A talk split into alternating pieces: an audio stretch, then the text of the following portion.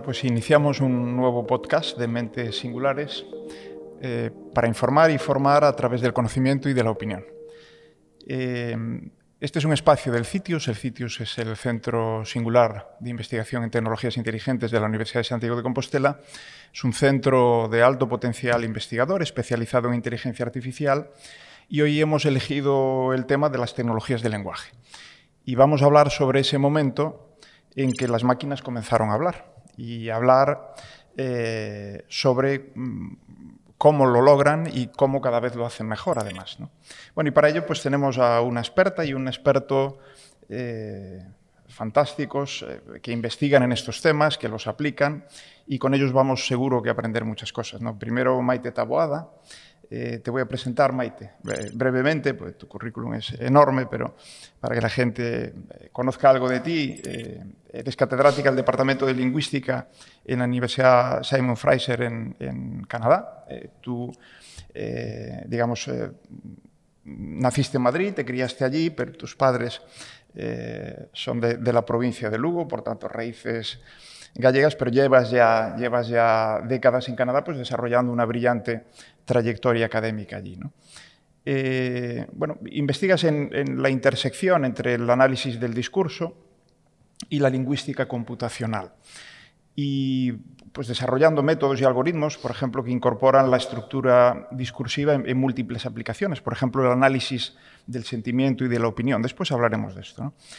Entre tus proyectos actuales está el análisis precisamente de los comentarios en Internet, eh, pues con el fin de desarrollar una, plataforma que sirva para la moderación de, comentarios y también un estudio sobre algo que está eh, muy vigente, es muy importante, es muy trascendente, como es la desinformación y las noticias falsas, lo que llamamos normalmente por su nombre en inglés las fake news. ¿no?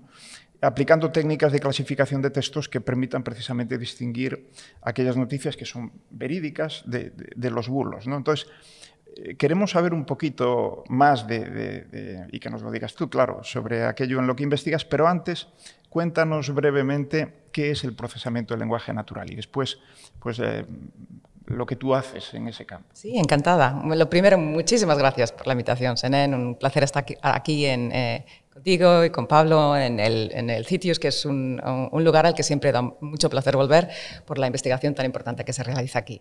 Ah, y por estar en Santiago, que es un lugar fantástico para visitar.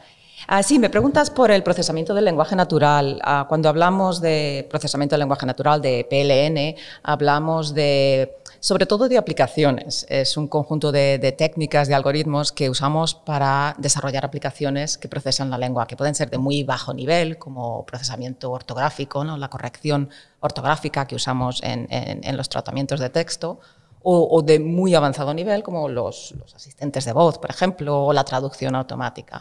Pero siempre hablamos de aplicaciones esas aplicaciones vienen refrendadas por unos supuestos teóricos ah, y en parte lo que se hace en PLN son aplicaciones, pero también estudiar esas, esas bases teóricas y esos fundamentos de lingüística, de, eh, procesamiento cognitivo de la lengua, que, vienen de, eh, eh, psicología y de lingüística, y procesamientos y, tratamientos teóricos de, la teoría de la computación, de las bases de datos. ¿no? Ah, entonces, eh, eh, el PLN es una área muy interesante ah, porque combina ah, varias disciplinas. Es, un, tratamiento, el tratamiento de la lengua es muy interdisciplinar. Interdisciplinar y, complejo, realmente muy complejo. Como, es, como lo es la lengua humana. Exactamente. Es, un reto titánico. Bueno, em, voy a presentar a... Usas eh, constantemente, seguramente lo hará también Pablo, lo de PLN. Entonces, quiero recordar a la gente que PLN es procesamiento del lenguaje natural, para aquellos que no estén familiarizados con, el término. Eh, Pablo Gamayo, eh, bueno, Pablo es investigador del, del CITIUS. Iniciaste, digamos, tu, tu, ámbito, tu andadura en el procesamiento del lenguaje natural en los años 90. Eh, primero hiciste un máster en lingüística e informática en la Universidad Blaise Pascal en, en Francia, después eh, presentaste tu tesis doctoral, te fuiste al Centro de Investigación en Inteligencia Artificial, precisamente de la Universidad Nova de Lisboa, y en el 2004 eh, te incorporaste ya a la Universidad de Santiago de Compostela. ¿no? Eh, fuiste promotor, después tendremos ocasión de hablar de ello también, porque me interesa especialmente, fuiste promotor y socio fundador de, una spin-off, precisamente en, el ámbito de las tecnologías del lenguaje, eh, que se llamaba Cilenis. Digo se llamaba porque, bueno, como pasa con, muchas veces, ¿no? con, eh, estas in iniciativas eh, tan innovadoras, fundamentadas en la investigación y, por tanto con muy alto riesgo, pues tuvo una vida, una vida feliz, pero que, que, se acabó. ¿no? Después hablaremos de ello. Bueno, eh, el lenguaje y la computación siempre han ido de la mano, ¿no?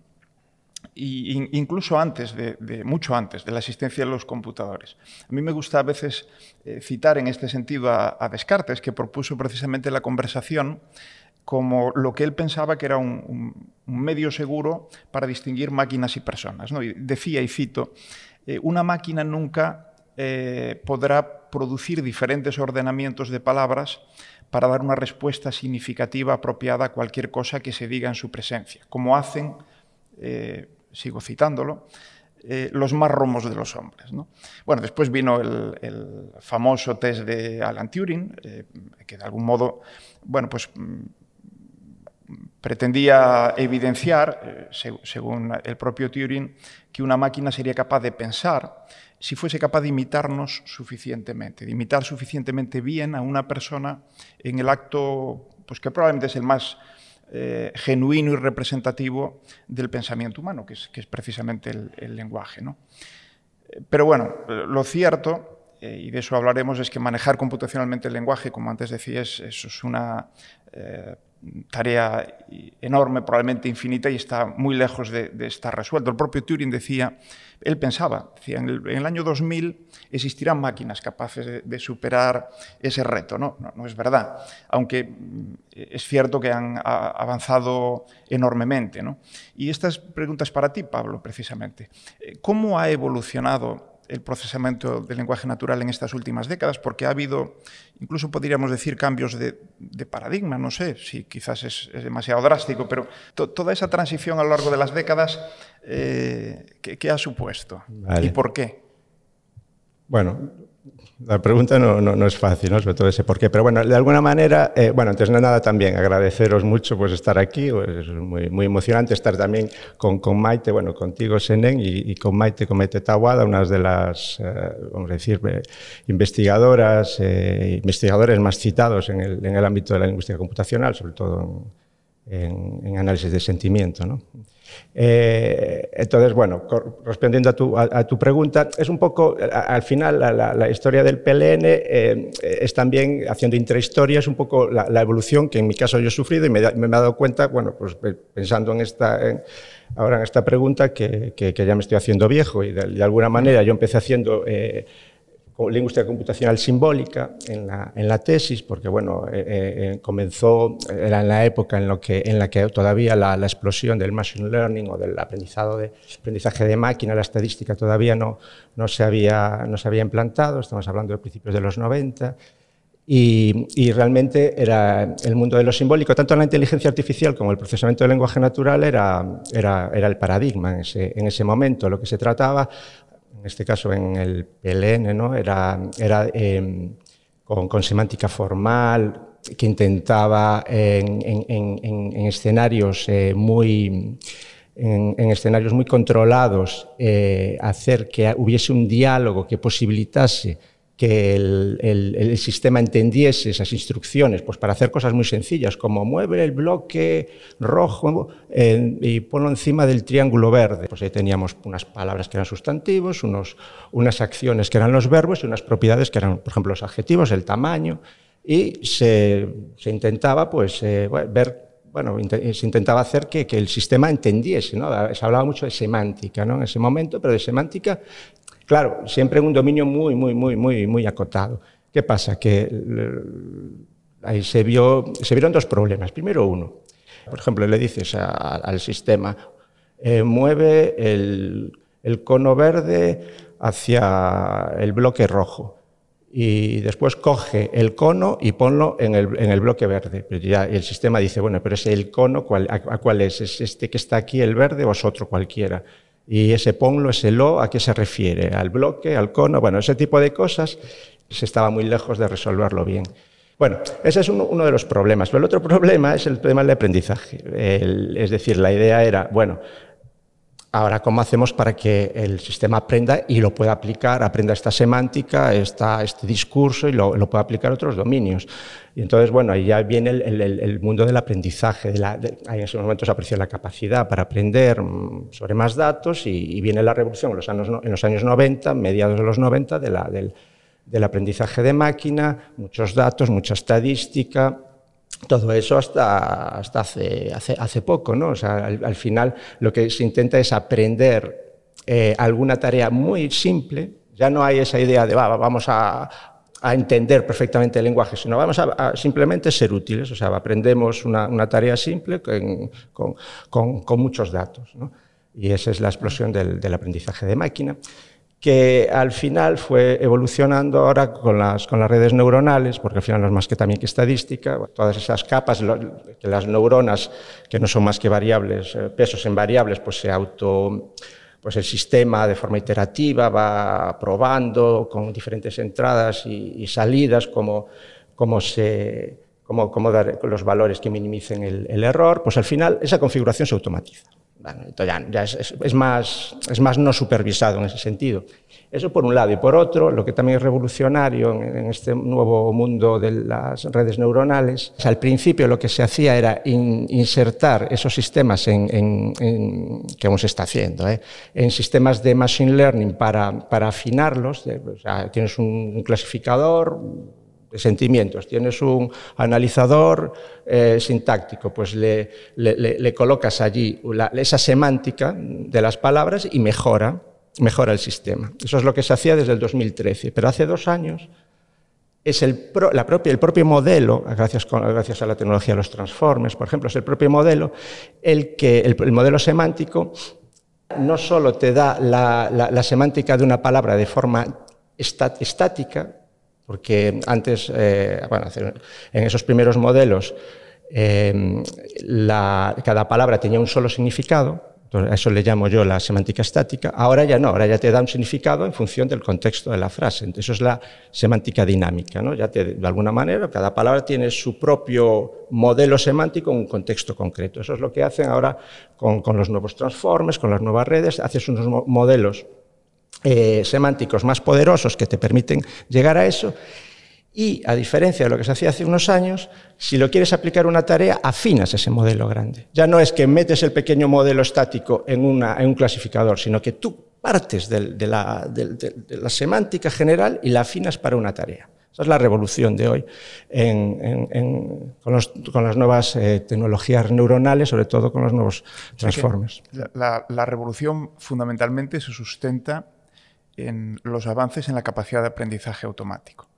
En eh, coger grandes volúmenes de, corpus de, textos y tener algoritmos tan complejos que son capaces de establecer correlaciones y, por ejemplo, aprender, por ejemplo, cómo, cómo se traduce una frase, no una palabra, sino una frase, un, un, párrafo entero, un texto completo y cómo se traduce a otras lenguas. Entiendo, eh, a ver si lo entiendo bien, que el, primer enfoque, por ejemplo, por hablar de traducción automática, porque creo que es un, una aplicación obvia que todo el mundo no solo entiende, sino que usa, la usamos a, diario, ¿no?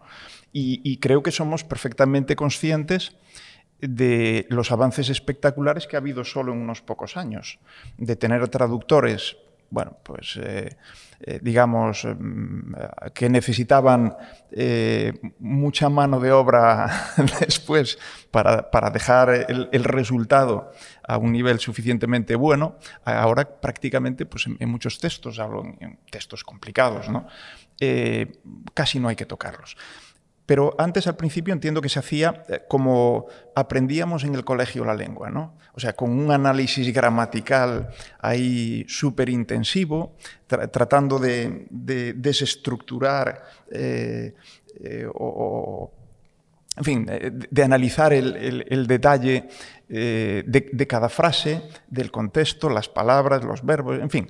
Y de pronto pasamos a algo parecido a cómo aprendemos la lengua. Es decir, a cómo un niño pues va eh, en base a, ir incorporando experiencias, eh, correcciones, aciertos y va construyendo pues, no solo un vocabulario, sino un, lenguaje y nos faltaría, si acaso, la capacidad de ir más allá, que eso sí que lo, tienen los niños y las niñas, y es que de pronto eh, empiezan a construir lo que nunca han oído, ¿no? que ese es el, eso sí que es ya la maravilla, la creatividad a través del, del lenguaje. Bueno, Maite, podemos decir que las tecnologías lingüísticas son hoy más computación que lingüística? ¿Y, cuál es el papel que tiene la lingüística en el, procesado del lenguaje natural y cómo ha ido cambiando además el, protagonismo a lo largo de, la propia evolución del PLN. Sí, al hilo de lo que decía Pablo, ha ido cambiando mucho. Eh, ha habido épocas en, las que los lingüistas y, los informáticos hemos trabajado codo a codo, nos hemos ah, informado los unos de los avances en, el, campo de los otros. ¿no?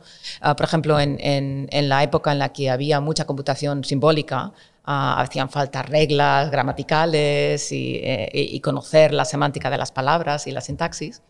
Ah, y luego pasamos a una época estadística, como, decía Pablo, en la que se abandonó, a los lingüistas porque pensábamos que la estadística ah, lo podía hacer todo.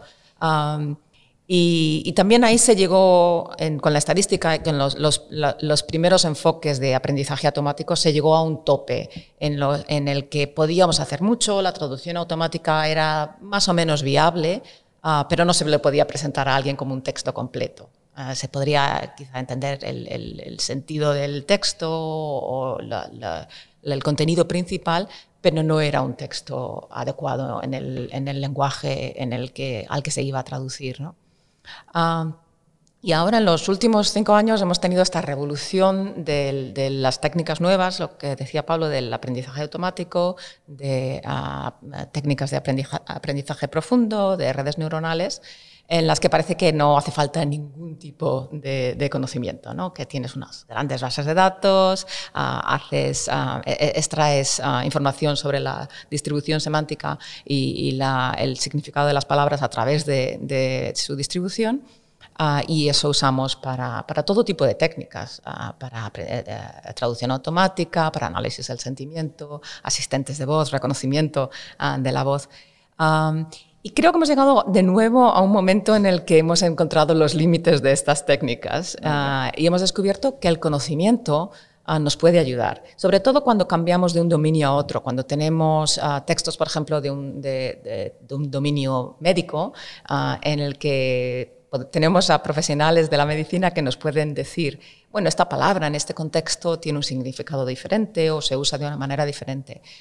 y ahora se está tratando de nuevo intentar incorporar conocimiento experto, conocimiento de la lingüística, a las redes neuronales. Es un proceso más complejo, ¿no? porque el, problema de las redes neuronales es que son eh, lo que llamamos cajas oscuras. ¿no? Eh, se, les pone un, input, una serie de, datos o, de vectores ah, de palabras y no sabemos muy bien lo que hacen con esa información. La transforman, ah, pero no sabemos muy bien. Entonces es, ah, complicado incorporar información lingüística a eso. Yo como lingüista ah, pienso que, la vamos a necesitar y la vamos a seguir necesitando, pero es más complejo esa, esa relación y esa colaboración Ah, se ha vuelto más difícil porque las dos disciplinas se han desarrollado en paralelo ah, y, las conversaciones se hacen ah, más, eh, más difíciles de, salvar esas distancias.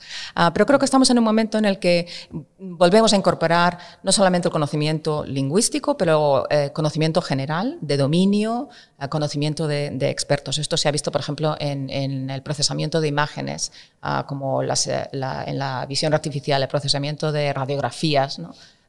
Que el, conocimiento de los expertos también ah, era importante en, eso, que las máquinas solas no, no, podían hacerlo. Claro, o sea que perfiles como el tuyo y el de Pablo, eh, que tenéis una formación como filóloga y filólogo, pero además habéis desarrollado os habéis formado y habéis desarrollado pues, unas altas capacidades en el mundo de la computación son, son fantásticos, porque vosotros, vosotros reunís, digamos, eh, los grupos, digamos, multidisciplinares, tú lo has dicho, ¿no? este es un campo que tiene, eh, tiene la necesidad de aportación de muchos otros campos, pero bueno, vosotros ya de algún modo los tenéis todos incorporados. ¿eh? Sí, nosotros queremos seguir siendo relevantes, claro, evidentemente. No, lo soy, lo soy, no me cabe duda.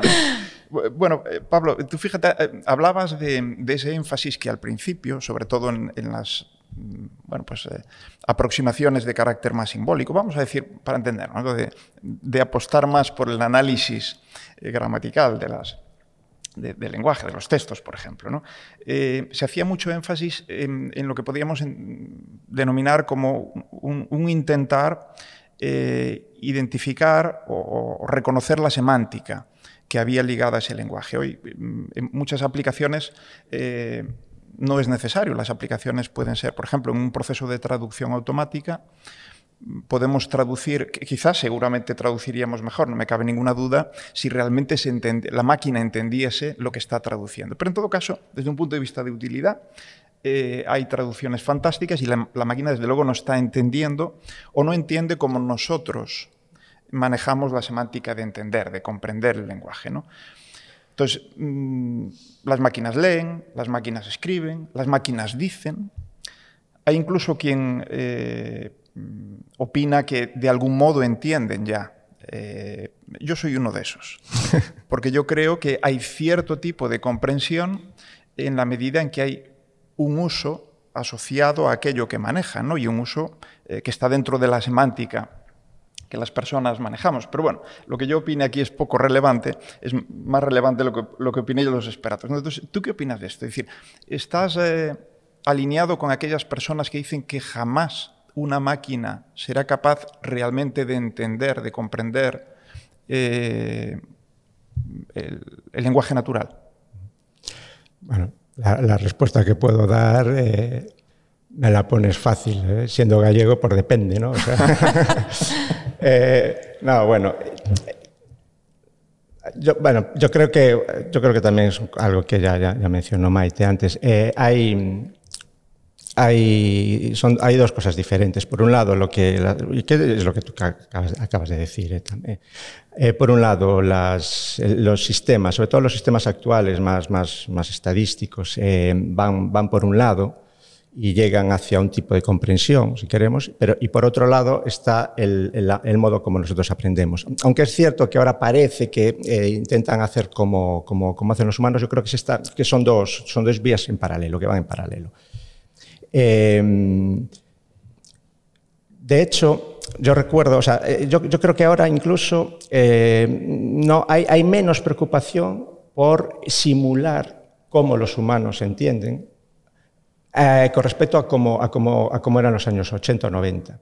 Lo digo por, experiencia. Yo recuerdo cuando, cuando trabajaba, bueno, es cierto que a lo mejor en, mi época simbólica, cuando trabajábamos en semántica formal, es cierto que mi, mi, o sea, mi supervisor, Michel Chambroy, bueno, ahora ya, ya fallecido, era un matemático totalmente, bueno, yo creo que es la única persona que escribió dos libros sobre Montague. Yo creo que no hay nadie en el mundo que escribiera dos libros. no, ya no solo artículos, dos libros.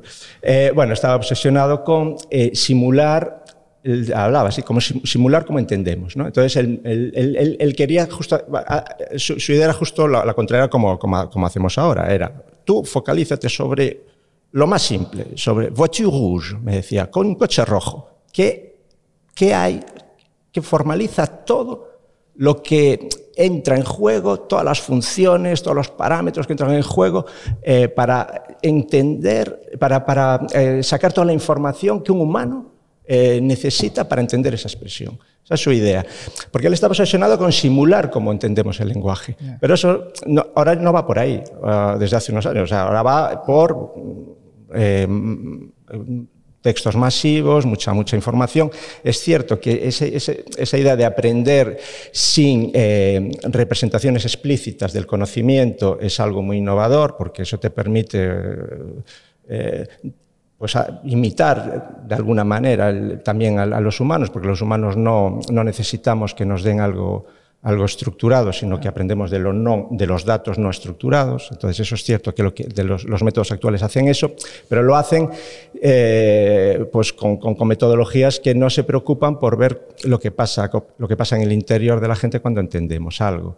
Entonces yo creo que esas, dos vías van en paralelo, se tendrán que juntar, como decía Maite, de hecho ya hay eh, en Facebook, se publicó, si no este año, el año pasado, ya una, un, un, artículo sobre eh, metodologías neurosimbólicas, eh, que está teniendo cierta, cierta relevancia ya, en, los que se dice, bueno, los humanos no necesitan tantos datos, porque ahí está la diferencia.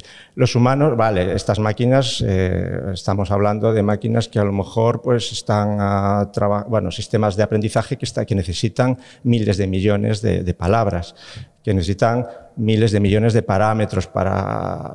Bueno, lo de los parámetros ahí a lo mejor nosotros también los tenemos, ¿eh? eso no, digo que yo, pero lo, de las palabras, lo de miles de millones de palabras, eh, yo ya creo que no. Un niño aprende una lengua con mucho menos input.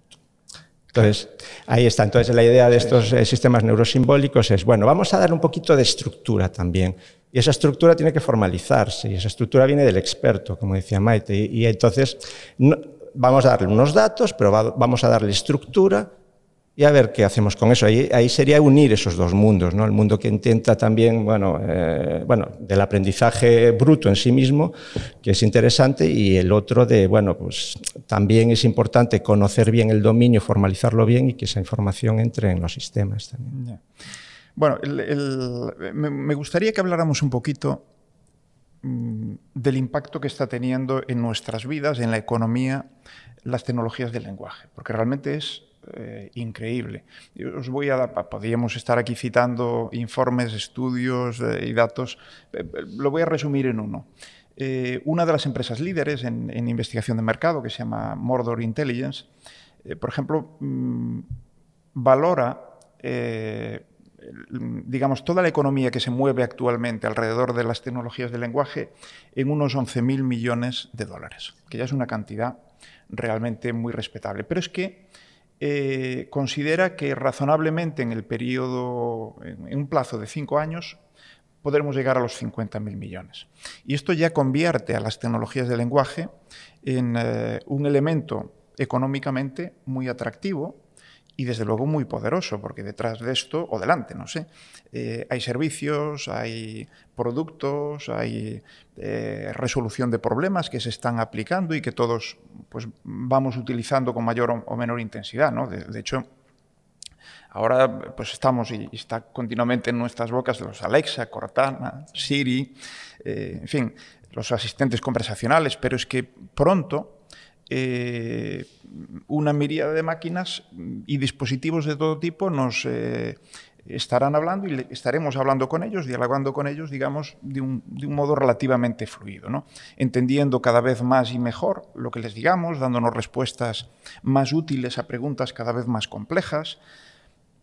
Bueno, eh, claro, esto significa, tiene que haber muchas personas, vamos a, resumirlo como talento, trabajando en este tema, cada vez más además. Una fuerte inversión en investigación, que fundamentalmente están haciendo las grandes empresas, sobre todo, e innovación. Eh, claro, ¿qué, está suponiendo esto? Es mi percepción, pero quiero que me habléis de ello. ¿eh? Mm, probablemente pues, una alta concentración de las inversiones, de la investigación también, en estas grandes empresas. Google, Facebook, eh, Apple, Microsoft. Eh, claro, ¿qué, nos queda a la academia o qué nos queda a los centros de investigación como el CITIOS, donde esta es una de las líneas potentes por las que apostamos? Es decir, ¿realmente podemos hacer contribuciones significativas a un campo que cada vez más eh, está colonizado y donde cada vez más hay una inversión a la que nunca podremos llegar por parte de las multinacionales. Y esto va a suponer además una dependencia, digamos, eh, eh, porque haya en cierta medida un, posible mercado cautivo de, estas empresas. Entonces, ¿qué, repercusiones puede tener esto? ¿Qué peligros, si los hay, puede tener en, un mundo cada vez más, digamos, más de máquinas y personas que dialogan entre sí, eh, pero las máquinas las hacen unos y no otros, está claro. Sí, esto es un tema que, me preocupa mucho, ¿no? El, papel de las empresas tecnológicas, que muchas de ellas eh, eh, son monopolios, ¿no? entre tres o cuatro están controlándolo todo. y, y, tienes razón lo que decías, que la importancia de las tecnologías lingüísticas en la sociedad, porque estamos en una sociedad de información y la mayor parte de esa información es información eh, en forma de lenguaje. hay algunas bases de datos numéricas de las que extraemos información, pero toda la información que tenemos, o no toda, pero, prácticamente la mayoría, es información no estructurada en, forma de lenguaje de la que queremos extraer información, de la que queremos queremos manipular, convertir a otros idiomas, organizar. Ah, entonces es, es, es, una gran parte de nuestra economía. Ah, y estamos dejando que estas empresas controlen ese, esa industria Ah, y me preocupa porque la investigación que hacen, y se hace investigación muy buena, atraen, la, capacidad que tienen de, atraer talento es increíble, nos da mucha envidia ¿no? cuando ah, alumnos muy buenos se van a trabajar a empresas tecnológicas porque no podemos ah, mantenerlos en la universidad, no, no podemos competir con ellas. ¿no? Porque esa investigación es investigación de la que sabemos muy poco. Ellos controlan lo, que, lo que se hace público y lo que no. hay técnicas que sí, que, que, hacen en, abierto y, que, abren a los demás. y hay técnicas que se quedan ¿no? y resultados que nunca publican.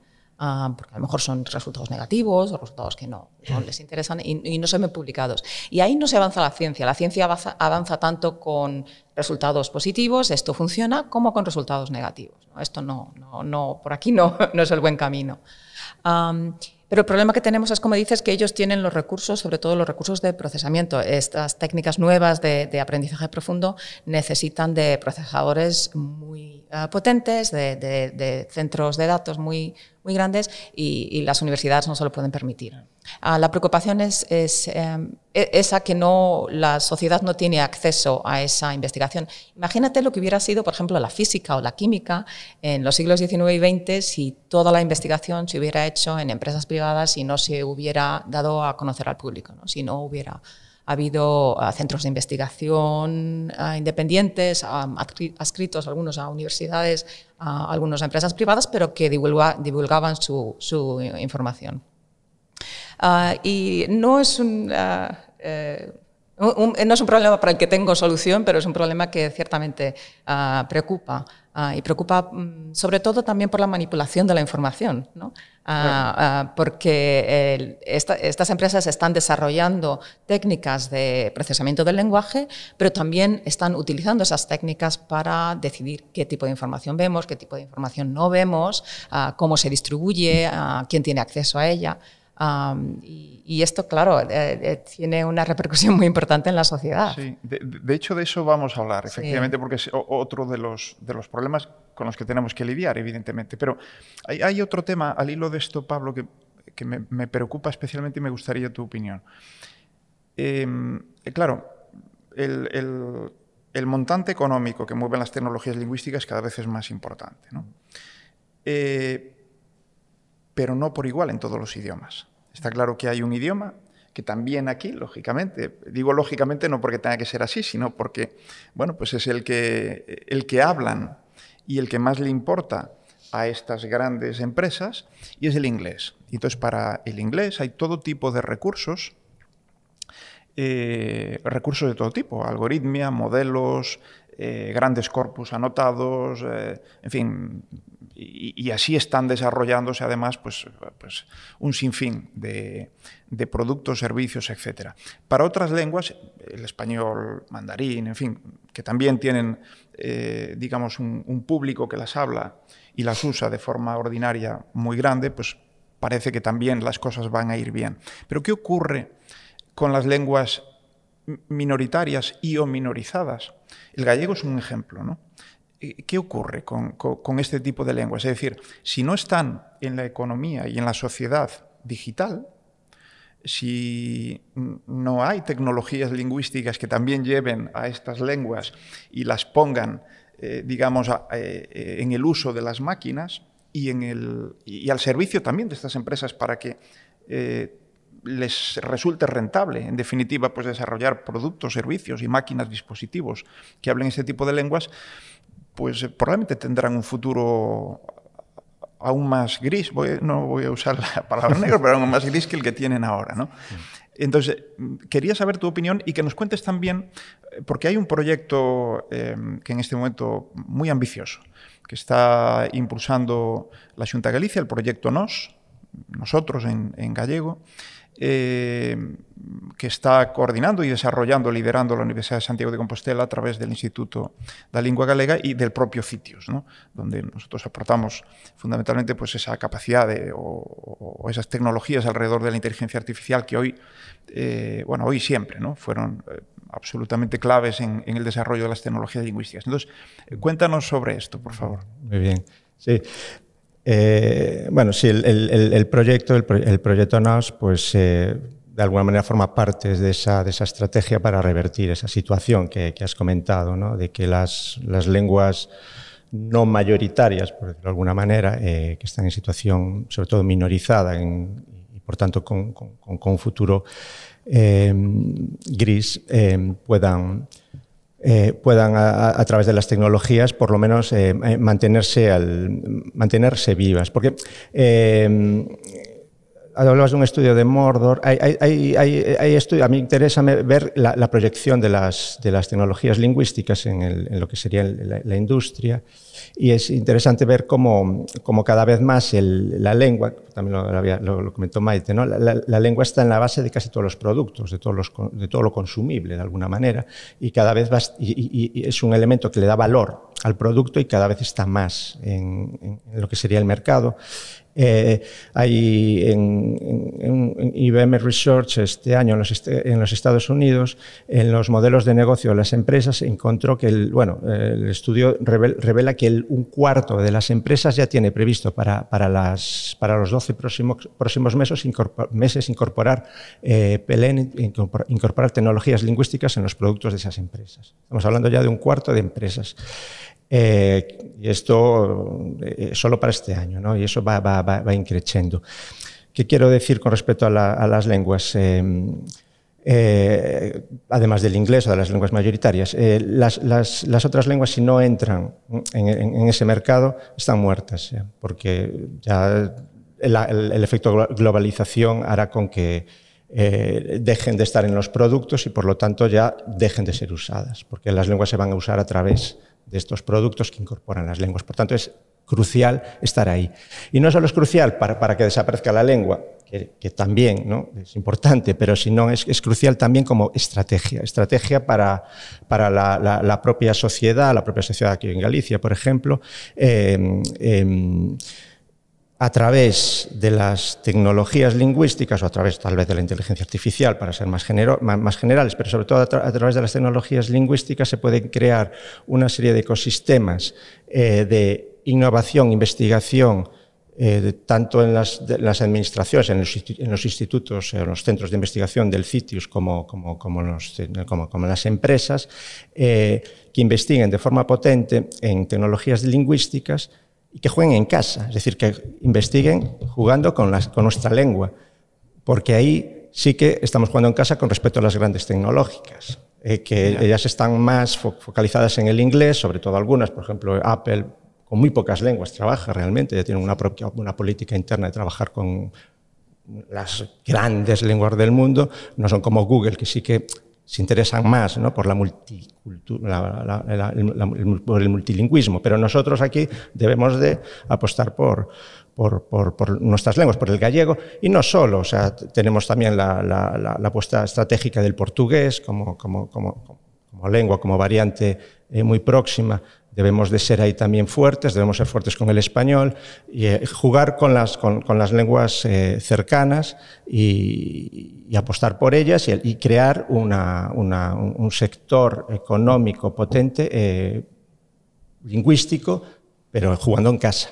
Ya, sí, ahí creo que has, has puesto el, punto sobre la I de, de, un tema muy importante y es, no se trata solo de salvar una lengua por razones culturales, históricas, de sentimientos, se trata también de generar toda una industria alrededor de esa lengua que puede ser enormemente rentable.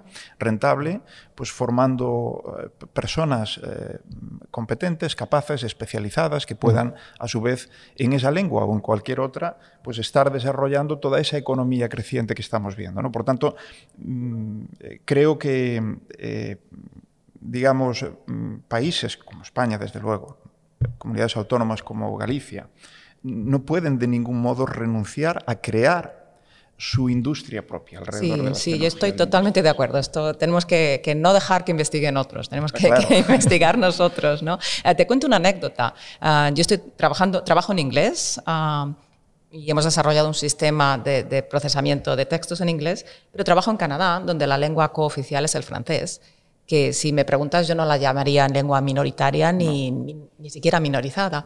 Ah, me sorprendió muchísimo cuando empecé a trabajar en francés, que yo no hablo francés, estoy trabajando en mi grupo de investigación con colaboradores, que por ejemplo no hay un sistema en abierto de interpretación de la anáfora en, en francés. No hay un sistema que funcione eh, desde el análisis sintáctico de una oración a interpretar la anáfora. Nadie lo ha desarrollado. Ah, ni siquiera en, laboratorios en, o en Francia o en Quebec, en ningún sitio donde se habla francés. Uh, ¿Por qué? Porque muchos de estos centros están trabajando en inglés, donde eh, el idioma en el que se hacen las publicaciones, el idioma que les interesa a las grandes empresas. ¿no? Ah, y me parece un problema muy grave, ¿no? Ah, que incluso una lengua con tantos hablantes, una lengua fuerte, no tenga ah, un sistema básico, de, un módulo de procesamiento de, la anáfora, que es, que es algo básico. entonces tenemos que, que, yo creo que olvidarnos un poco de la globalización y trabajar más en, en lo que nos interesa en los laboratorios y en las empresas donde, donde están esas empresas, ¿no? porque ahí hay ah, mucho beneficio económico, ah, pero también cultural, de, de, protección de, las lenguas. ¿no? Hay 5.000 lenguas ah, en, en, el mundo. Y, tenemos sistemas de PLN para dos, que funcionan bien, para el inglés y el mandarín, y poco más, ¿no? y, y, es, y, es, un problema. Así que eh, por eso lo que hablabais de, de NOS es, un, es un, un, proyecto muy importante que va a potenciar la, el talento uh, aquí y, y el e desarrollo de e instalarlo aquí, efectivamente. Sí. Yo creo que es hay, fundamental. Hay otros proyectos en, en, la península, ¿no? el catalán, AINA también, que es parecido, en el sí, País Vasco sí. también están. Sí, sí yo, yo, de hecho, no, nuestro país tiene grupos de investigación muy potentes y tiene pues, eh, cuatro lenguas, ¿no? Sí. que también eso es una riqueza, incluso no solo una riqueza cultural, es que es una riqueza desde el punto de vista de la capacidad de poder desarrollar en el conjunto del Estado pues unas tecnologías lingüísticas poderosas y con, con una economía, eh, digamos, que se beneficia de ello. ¿no? Antes hablabas y, y, tenemos que ir ya avanzando hacia el final, desgraciadamente. ¿no? Pero antes hablabas, y me parece un tema muy importante, Maite, de eh, algunas precauciones que tenemos que tener. ¿no? Eh, claro, las tecnologías cuanto más poderosas son, eh, pues más bien pueden hacer, pero también más mal, si, o por intención o, o, o, si no se usan bien simplemente. ¿no? Claro, el, el, tema con, con las tecnologías eh, de lenguaje, el tema de, de, los sesgos, de la privacidad, las noticias falsas. Sí. Eh, ya he comentado cuando, cuando te presenté, de hecho, eh, comenté que trabajas en el análisis de, de los comentarios en Internet y un, y un, estudio enormemente interesante de la desinformación y las noticias falsas. ¿no? Pero además tu laboratorio eh, está colaborando con, eh, con, la organización Informed Opinions sí. en una herramienta que me parece tremendamente interesante y relevante y que me gustaría que comentaras. ¿no? Una herramienta que mide la proporción de hombres y mujeres en los medios de comunicación canadienses y, y también que nos hables de los riesgos e incluso de los abusos que las tecnologías lingüísticas eh, pueden eh, estar causando eh, por, por, un mal uso o, sí. o, por no ser conscientes de que efectivamente, por ejemplo, pues aprendiendo de grandes eh, cantidades de datos, aprenden lo que está en esos datos y a veces lo que está no es algo que nos guste. Sí. Eh, los sesgos es un ejemplo muy claro, ¿no? Sí, sí. te cuento por partes. Primero, el, el proyecto es un uh, analizador de, lo llamamos el, el, analizador de la brecha de género, un uh, Gender Gap Tracker. Lo que hacemos es, uh, recabamos todas las noticias de los medios principales en Canadá, de momento en inglés, estamos desarrollándolo, como he dicho, para, para el francés también. Uh, las noticias que aparecen todos los días en, en, en seis medios principales eh, nacionales. Uh, y contamos uh, la cantidad de veces que se menciona a una mujer y a un hombre y uh, cuántas veces es, un, esa mujer o hombre aparecen como fuentes de información. Mm. Hacemos un análisis sintáctico del discurso indirecto, del discurso directo, cuando aparece algo entre comillas, um, y, y, y, estos eh, análisis de PLN uh, con análisis sintáctico ¿no? y con referencia para saber ella, dijo ella, ¿no? ¿quién es ella? ¿Es la ministra o, mm. es la otra persona que habló? Ah, y esto lo presentamos en, una página en, en, Internet, una base de datos, en la que está abierta a todo el mundo y sobre todo a los medios de comunicación. La idea es incentivar a que los medios de comunicación vean la situación actual, eh, cuál es la proporción de hombres y mujeres que se citan y, adivinarás que, las mujeres son menos, ¿no? Ah, y, incentivarlos a que eso cambie. Ah, por ejemplo, eh, tanto en, España hay un gobierno ah, paritario, en Canadá también, el, gobierno, los ministros y ministras son prácticamente iguales, pero aún así se, cita, se, oye la, la información y y las voces de hombres en un 70% frente a un 30% de mujeres. De ese gobierno. Y de políticos, políticos, políticas, ¿no? que eh, tanto trabajan en el gobierno federal como en gobiernos ah, locales. ¿no? Los gobiernos locales no, no son paritarios todos, los, los gobiernos provinciales. pero aunque tengamos ah, paridad en, en, en, muchos ámbitos de la sociedad, los hombres tienen más, más voz. ¿no? Y esta es la situación actual. A nosotros nos parece que, cuando se pierde la voz no solamente de mujeres, sino de, muchos ámbitos de la sociedad, ah, se pierde eh, pues ese punto de vista que, es un punto de vista importante en nuestra sociedad. Y es un, es un analizador para concienciar ah, de la situación, animar a, la gente, a medios de comunicación, periodistas, a, partidos políticos que, que, pongan a más mujeres en sus listas, a mujeres y, bueno, todo, todo, tipo de, diversidad ah, en, en, la sociedad y lo que, lo que preguntabas del, sesgo es, otro tema interesante también ah, que pensamos mucho cuando analizamos este, este tipo de datos, ¿no? ¿Qué tipos de sesgos introducimos cuando extraemos información de grandes bases de datos? Ah, porque, como dices, la, la, información que extraemos es, eh, es información de cómo es la sociedad ahora, ah, pero no siempre es cómo queremos que sea en el futuro. Ah, un ejemplo, por ejemplo, con la traducción automática, si traduces de una lengua ah, como el inglés, que no tiene género en los nombres, a una lengua, lengua como el castellano, el francés, el gallego, que tiene nombre, si pones la palabra doctor en inglés, ah, la va a traducir como el doctor. y si pones la palabra nurse, va a decir la enfermera. ¿no?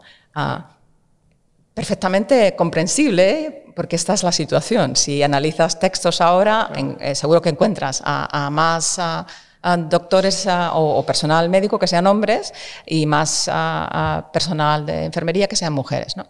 Ah, pero cuando usamos esa información para, por ejemplo, generar lenguaje natural, estamos introduciendo ese sesgo. Y esto es un problema en general en la, en la inteligencia artificial, no solamente en el procesamiento del lenguaje natural. Hay ah, el reconocimiento de, de, caras, por ejemplo, ah, es un, área en el que hay un, sesgo importante. Se reconoce mucho mejor a, a, las personas de raza blanca que las personas de, otras razas. ¿no?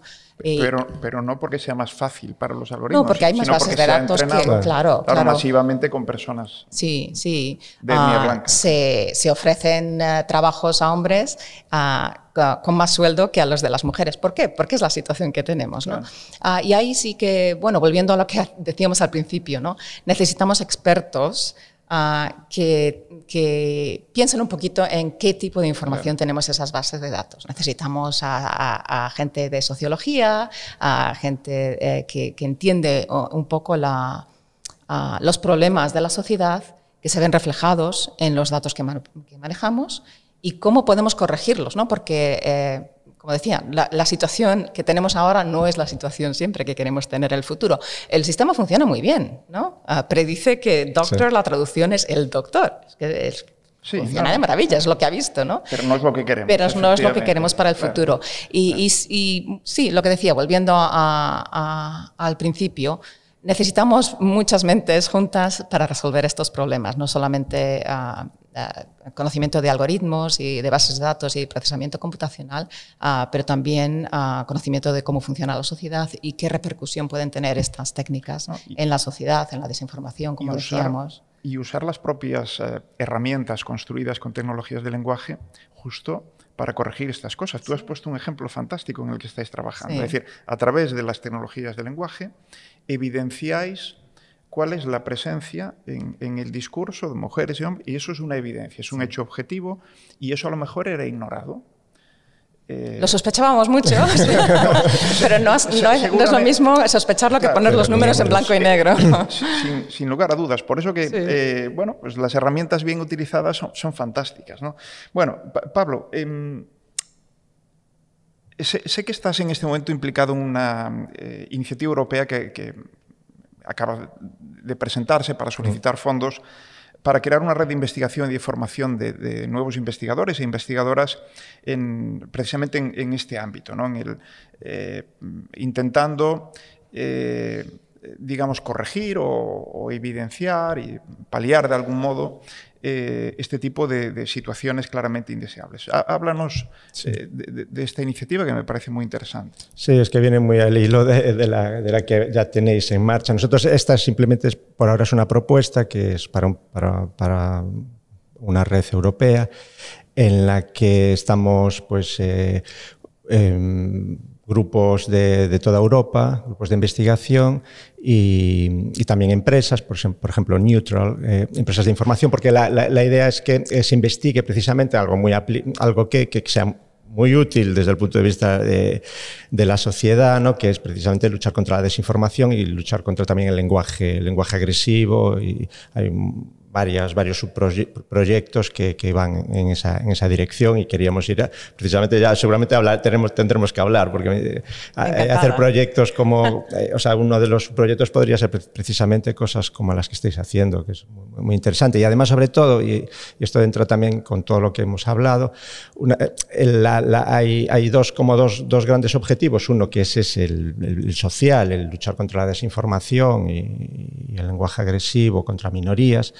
Y por otro lado, desde el punto de vista ya metodológico, científico, es precisamente, por eso se llama, es el proyecto se llama Hybrid, eh, es porque eh, queremos eh, introducir en los sistemas, en los sistemas de aprendizaje, en los sistemas de de, lenguaje, precisamente el lenguaje, eh, conocimiento, conocimiento explícito, conocimiento del, del, dominio y por eso que estamos con expertos como los de Neutral, que, son, que es una empresa que, que trabaja en la desinformación desde el punto de vista del periodista, para saber cuáles son los métodos, los protocolos e intentar pues, eh, simularlos y que también nos ayuden a que, a que los, las herramientas funcionen, funcionen mejor y que no solo sean eh, no, no, no, solo darles datos desestructurados, sino que bueno, orientarlas para, a lo mejor con mucha formación lingüística, con mucho análisis sintáctico también, eh, ayudar a, que, a mejorar esas, esos resultados. Oye, ya para terminar, porque lo has comentado una o dos veces, yo también cuando te presenté,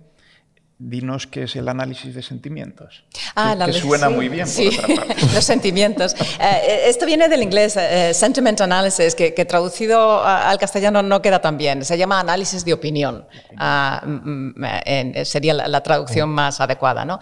Um, lo, lo, que hacemos es analizar el lenguaje uh, para extraer información sobre la opinión uh, que, se, que se contiene en ese lenguaje. Por ejemplo, en una reseña.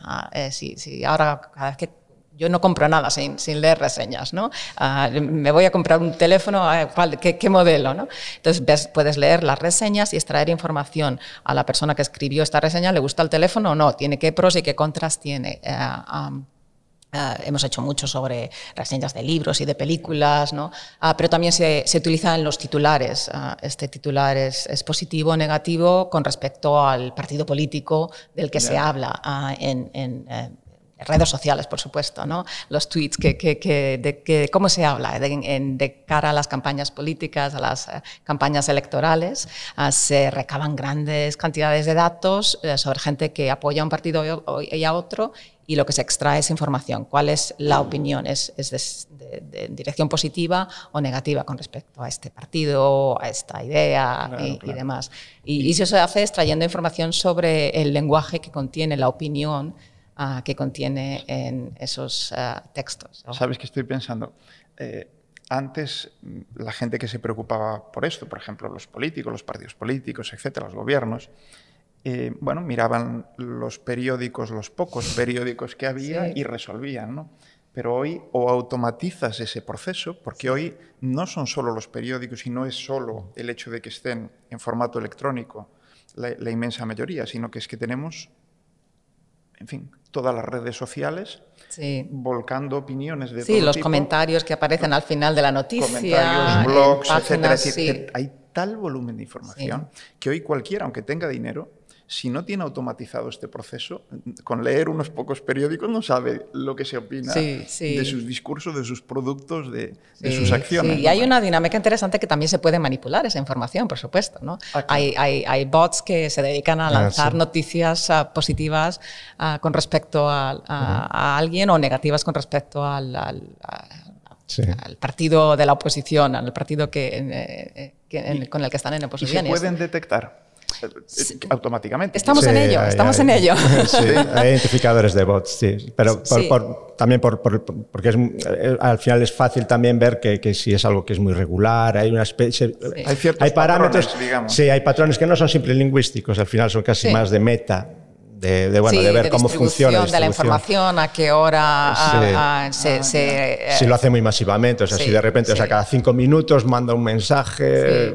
o sea, hay una serie de regular, de si es muy regular, es muy probablemente Sí. que sea un bot. Sí, Ya, se- se en mi grupo estamos cosas. trabajando más en el lenguaje, an- analizar la estructura, por ejemplo, de También bien. noticias ah, que son falsas, que ha escrito alguien que a lo mejor no es periodista y no sabe muy bien cómo funciona el lenguaje periodístico. Mm. Y ah, usando estilística se puede distinguir algunas noticias falsas de otras. Ya. Sí. Sí, sí, interesante. Bueno, es, es mundo apasionante. Bueno, pues está la ironía también. Cuidado que, que También, también. Eso, eso sí que ahí están muy lejos las Sí, máquinas. sí. o sea, la Sí, ironía. sí. No, sobre todo de la gallega, la retranca. Claro, la Yo creo que hay, ese es el test de Turing. Sí.